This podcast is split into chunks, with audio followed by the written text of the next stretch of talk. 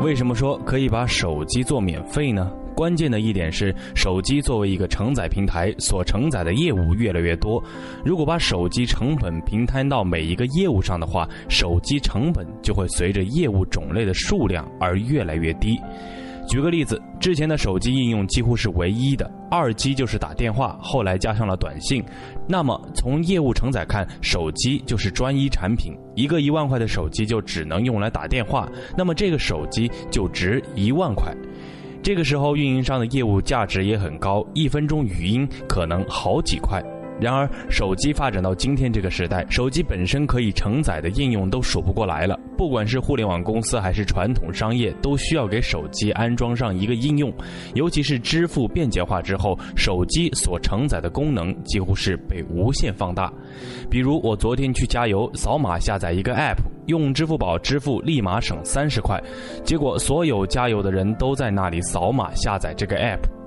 这就是手机承载能力变化所引起的传统商业服务的变化。这三十块其实就是推广补贴，也就是说，现在四百块的一部手机里面可以承载成千上万的应用。当然，每个人不会有那么多，我们就说四十个吧。如果这四十个应用每个推广费是十块，那么这部手机就可以免费给消费者了。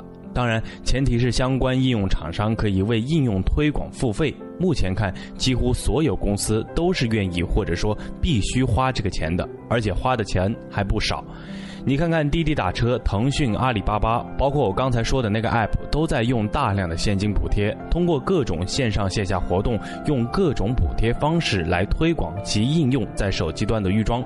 所以，像应用众筹等，其实是干什么？就是要用。应用来摊薄手机的成本，只要达到一定的量，手机是完全可以免费提供给消费者的。而对于很多公司而言，这种集中式的推广成本远比利用各种线上线下活动推广成本低。也就是说，手机的成本由于这些大量的 App 分摊了，到消费者手里是零，买单的不是消费者，而是大量的第三方 App 提供商。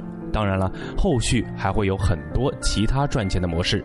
更为关键的是，智能手机在过去四五年高速发展的过程中，消费者会对越来越多的应用产生粘性，而且到了根本无法摆脱的地步。这就是为什么所有互联网公司都认为手机是未来最主要的入口一样。